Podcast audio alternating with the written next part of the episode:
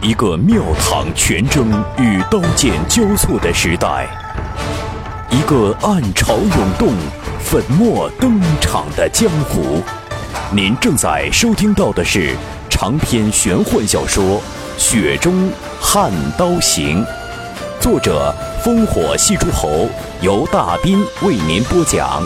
纵横中文网版权所有，喜马拉雅荣誉出品。《雪中悍刀行》第六十六回，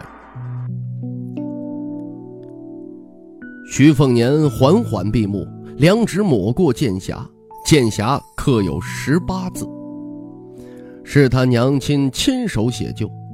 娘亲是上一任吴家剑冠，虽然为了徐骁背离家族，但许多规矩还是照办。他去世后，便由副甲剑士赵玉台守墓葬剑。说是衣冠冢不准确，吴家剑冢便是那当之无愧的一座剑冢。修道人不敬天道，修道白发苍苍都是不得门而入。以此类推呀，这剑士若对佩剑都不亲不敬，多半境界也高不到哪儿去。别看替李淳刚扛起剑道大鼎的邓太阿，随手拎桃花枝，看似放浪形骸，没个高手的正形，可邓太阿早就明眼。不是他不屑佩剑，只是天下少有值得他使剑的对手，唯有王先知是一个。曹官子之流只算是半个。徐凤年此次游历啊，除了亲手秘密绘制几千里地理的走势，再就是与王林泉这些北凉旧部牵上线。这些不是徐骁传授，这个王朝内公认的拜儿慈父，的确啊。从来不去唠叨徐凤年该如何行事、如何为人，任图只是任由世子殿下去闯祸，然后欣然为儿子收拾烂摊子。世子殿下坐拥护从死士一波接一波，为何要独立练刀啊？总不是真的要单纯的去做那冲锋陷阵的猛将？这种事情家里边就有个天生神力的弟弟黄蛮儿啊，日后由徐龙相扛旗，谁与争锋啊？怎么着都轮不到徐凤年。那是为了老黄想要替缺门牙老仆拿回树立在武帝城头的剑匣，有一部分原因，但是最隐蔽的，却是对徐家来说最难以释怀的难言之隐。徐家赶赴北凉前呢，王妃曾独身赴皇宫，当时在场的有一品高手十数人，大内与江湖各占一半，这是一个知情者个个噤若寒蝉，不敢直说的禁忌。是一件短短二十年便被铺满历史尘埃的秘闻。徐凤年知道老皇帝的打算，徐骁若膝下无子，便是身兼大柱国的北凉王又如何呀？三十万铁骑将来终归稳稳妥妥的是皇家的囊中之物。这等拙劣的帝王心术，徐凤年都不需要别人提点就能知道。至于那些江湖隐士高人，大多在徐家铁蹄马踏江湖中家破人亡，或者是十大门阀豢养供奉的老祖宗，要报国仇家恨，在徐小嘴登峰之时给予致命一击，还有比这更解恨的手法吗？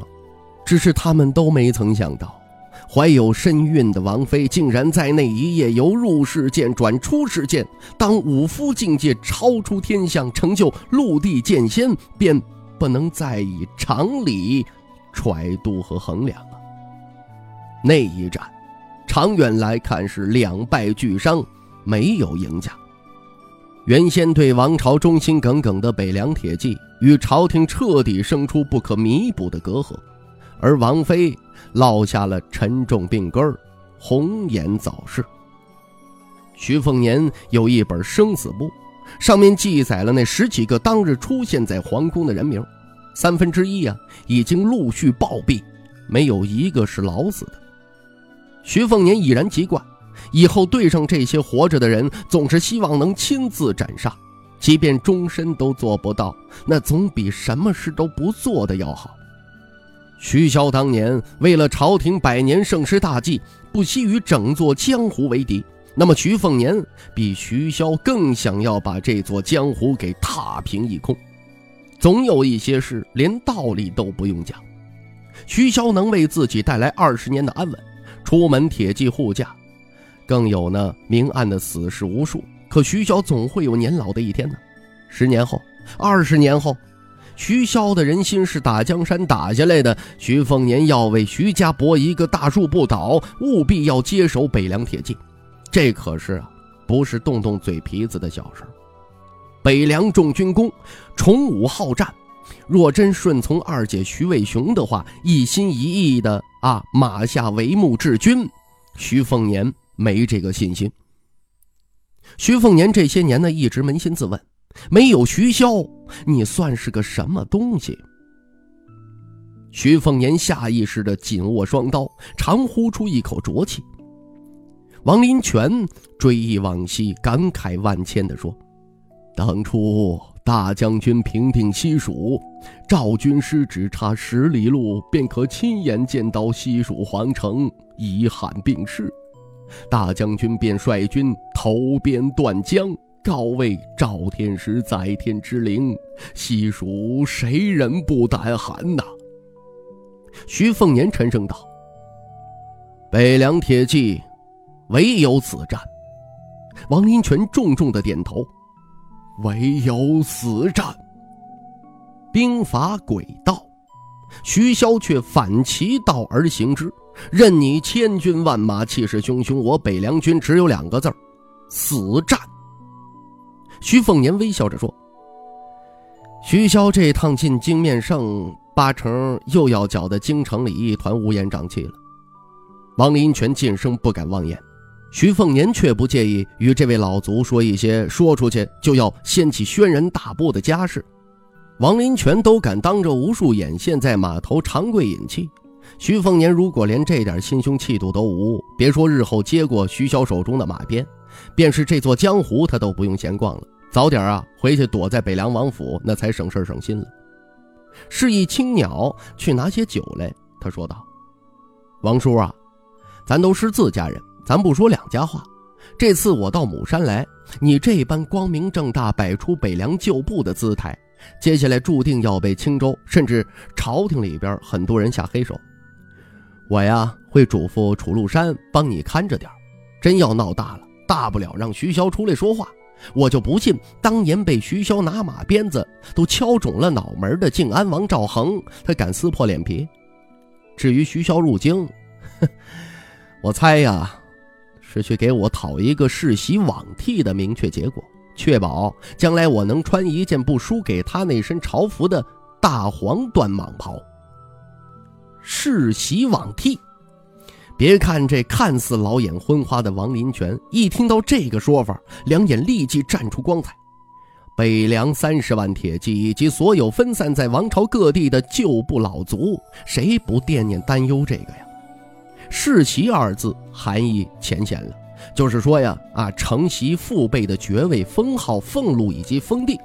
罔替那可就大有学问了，不更替不废除。因为即便是啊宗室藩王，除了战功实在显赫的燕腊王与广陵王以特例对待，那么按照宗室法律啊，那都要按辈递降承袭的。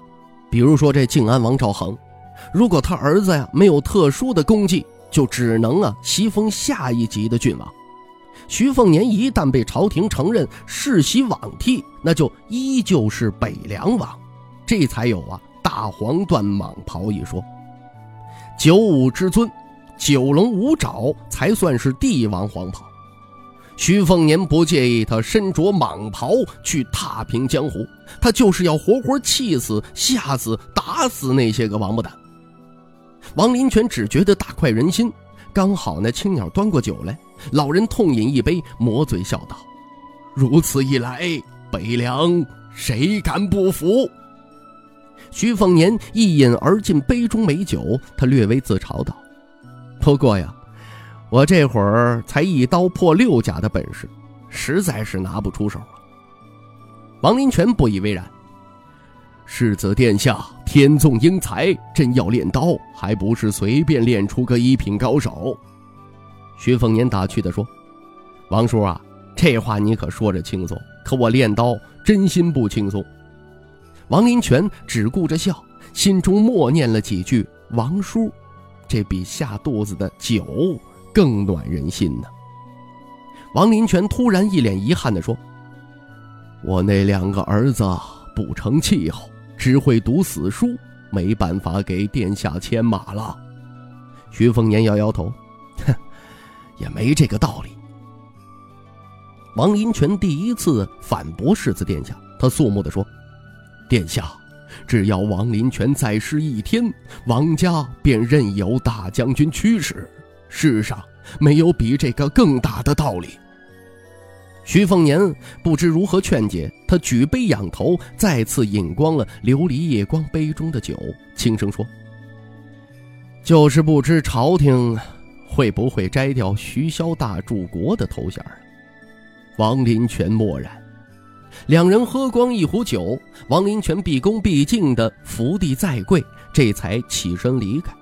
徐凤年转头望向剑侠，望向那十八个字：“此剑浮平天下不平事，此剑无愧世间有愧人。”您正在收听到的是《雪中悍刀行》，纵横中文网版权所有，喜马拉雅荣誉出品。徐凤年一壶接一壶，连喝了三壶酒。喝醉后，直接趴在石桌上睡了过去。青鸟替世子殿下盖上一件貂氅大衣，静坐在一旁。徐凤年清晨时分醒来，看到一板一眼、正襟危坐的青鸟，歉意地苦笑了一下。青鸟则是展颜一笑。徐凤年拔出袖东，在院中练刀，开始试图将《千剑本草纲》《杀精剑》《敦煌飞剑》《绿水亭甲子习剑录》等一大堆剑道秘籍中最精妙的剑招拣选出来，融入刀法，再以骑牛的那套心法做底子，力求一气呵成。只不过赵姑姑建议的先手五十，将招式臻于巅峰，谈何容易啊！徐凤年这会儿的练刀，难免有些画虎不成反类犬，走刀相当凝滞。如此练刀，只能是事倍功半。不过徐凤年有一个不被注意的优点，就是从小啊，他养出了不俗的定力。童年抄书，少年下棋，三年六千里游历，更是砥砺干净了当世子殿下当出来的浮躁心性。否则，以家中鹰犬无数，并且拥有武库的身世，真能脚踏实地、静下心来练刀啊？至今才一刀破六甲，换做其他眼高于顶的世家弟子，早就跳脚骂娘了。出了一身汗，回房啊，换上青鸟昨日在青福绸缎庄购置的崭新衣衫，通体舒泰。刚要吃早饭，就看到啊，天大地大，睡觉最大的王初冬破天荒的起了个早。站在院角啊，捏着衣角，徐凤年朝他招了招手啊，一同进餐。王初冬吃相娇憨随性，徐凤年数次抹去他嘴角残留的食物。徐凤年今日就要离开母山，前往被说成是第二座丰都的襄樊。早餐临近末尾，王初冬便是越来越神色凄凄惨惨切切。以他的城府啊，那怎么着都遮掩不住的。徐凤年也不曾劝说什么，只是吃完后带上小丫头最后一次前往白玉观音像。当徐凤年说了一句“等下呀，就别送行了”，王初冬彻底伤心，一边抽泣着，一边如小猫般的胡乱擦脸，含糊不清的哽咽道：“，等我长大了，记得记得回来看我。”徐凤年用手指弹了一下王初冬的鼻子，调侃着说。瞧瞧，都哭花脸了啊！难怪说女大不中留，你爹白心疼你了。天下夺魁的王东乡在书中写死了那名至情的女子，当时啊，他也有啊躲起来偷偷的哭过，但贪睡贪吃贪玩过后就淡了。只是他不知道，当王东香不再是王东香，只是少女王初冬时。莫说死别，便是有缘再会的轻轻生离，也是如此的揪心。他很想告诉徐凤年，以后他可能都不爱睡懒觉了。想问以后想他了却见不着他怎么办呢？可他只是不争气的哭，什么都说不出口。徐凤年最见不得女子流泪，听不得哭腔，提高了嗓门说不许哭。他乖巧温顺的立即闭上了嘴巴。徐凤年哭笑不得，他伸出双手啊，捏着她红扑扑的脸蛋低头用鼻尖碰鼻尖，他柔声说：“放心，这一路向东南而去，总会有很多有关我的小道消息啊传到青州，你等着，会有惊喜啊。”王初东挤出笑脸说：“我我会给你写诗的。”徐凤年没有当真给这小丫头约定的一颗北莽头颅是一篇，万一真有那一天，他岂不是要给累死？徐凤年突然有些懊恼，自己过于草率的在他心中留下烙印。记得于幼薇以前有唱词一首：“懵懂时候不相思，才会相思，更害相思。”可不就是说眼前的少女吗？世子殿下哪怕在王府梧桐院，除了青鸟红薯，对其余丫鬟都不敢如何用情，点到即止。十数年如一日啊，怕的正是那些无法揣测的天灾人祸。相亲相近的女子一旦凋零，徐凤年不愿意去承担这份痛苦。徐凤年不知这相思词恰巧出自青州王东乡的头长雪，算是被王初东给一语成谶了。一行人浩浩荡荡走到码头，徐凤年登上船，离母山愈行愈远。于有为走上前，轻声道：“你不知道王东乡？”徐凤年一阵莫名其妙啊，他反问：“这，是什么人呢？这是？”于有为玩味笑道：“你竟然没读过《东乡头场雪》？”徐凤年皱眉说。听李翰林说结尾死得一干二净，我就不乐意去翻了。上次我大姐回凉州，身上带了本《东乡》，硬逼着我啊读给她听，好不容易我才逃掉啊。于有为低头抚摸着白毛武媚娘，柔柔地说：“那王家幼女便是王东乡啊，出自头长雪的‘愿天下有情人终成眷属’，连北莽那边都朗朗上口呢。”徐凤年轻声道：“哦。”难怪呀，于有为抬头说：“王东乡可不只会写那婉约的词曲，虽说从未远赴边境，可连边塞诗都写得别有生趣。我到凉州不吟诗，原来凉州寄雄文。这句诗可是连大柱国都称赞过。”徐凤年笑骂道：“徐骁懂个屁的诗词歌赋啊他！”但世子殿下轻声补充一句。不过这小丫头的诗词还的确有那么点意思哈。于有微笑了笑，愈发肥胖的武媚娘在他怀中是慵懒的伸了个懒腰。鬼城相反，由六大藩王之一的靖安王坐镇。赵恒在宗室亲王中算是难得的文武兼备，只不过他高不成低不就，文采不如弟弟淮安王，武力输给燕腊广陵两位王兄。兴许是心灰意冷，耳顺之年呢，开始重信黄老学说，一度曾有去那龙虎山做道士的念头。最近两年呢，又弃道学佛，兴师动众，特地向陛下求了特旨啊，前往两禅寺烧香，甚至主动啊要给黑衣僧人杨太岁当菩萨界弟子。可惜这病狐老僧置若罔闻，始终不加理会。赵恒如今呢，习佛教。手中常年呢缠绕佛珠一百零八颗，多愁善变如女子。徐骁说过，这个赵恒阴沉如杜甫，求佛问道啊，都是早年造孽太多，求个心安的幌子。六大藩王中，属他最不是个爷们儿。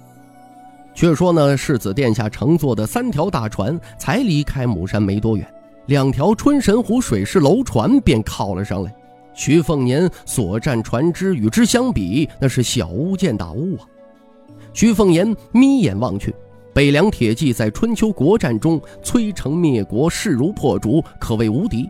唯独不善水战，所以徐凤年对春秋各国水师极有研究。本朝湖上战舰大小四十余种，都有不浅的涉猎。眼前楼船称作黄龙，在青州水师中只比青龙楼船和六牙巨舰略逊一筹。江海通行已是气势凌人的蔚然大物，设三楼，高六丈，是单漆裹铁甲，置走马棚，上下语音不相闻。女墙上的箭孔密密麻麻，触目惊心，更有巨型拍杆，一杆拍下，寻常大船都要拍得支离破碎。很不幸啊，徐凤年的这几条船就经不起这几杆怒拍。但青州水师更不幸，因为此时船头站着的是北凉王世子殿下。徐凤年平静道：“宁将军，去拿大戟来。”性格温良的大戟宁峨眉难得露出了一脸的狞笑。他转身去船舱，取出那一杆普字铁戟，连短戟行囊都背上了。吕书阳三人自然而然做好了越船厮杀的准备。寻常五族实在是经不起他们三个二品高手的折腾。只不过民不与官斗，侠不可犯禁，多少啊有些先天的忌讳。但一想到这到底是谁教会了江湖这个血淋淋的道理，三人立刻就轻松无比了。徐凤年让于有威先回内舱，抬头看了看昨日挨了吕钱塘一脚的赵姓纨绔与一帮子狐朋狗友站在黄龙大船三楼指指点点，这感情是在装模作样指点江山呢。黄龙楼船逐渐靠近，清晰可见巨型拍杆已经准备就绪了。听众朋友。《雪中悍刀行》纵横中文网版权所有，喜马拉雅独家出品，作者烽火戏诸侯，由大斌为您播讲。更多内容请登录喜马拉雅电台或添加大斌小说微信公众平台 dbxd 九八一。《雪中悍刀行》今天为您播讲到这儿，感谢您的收听。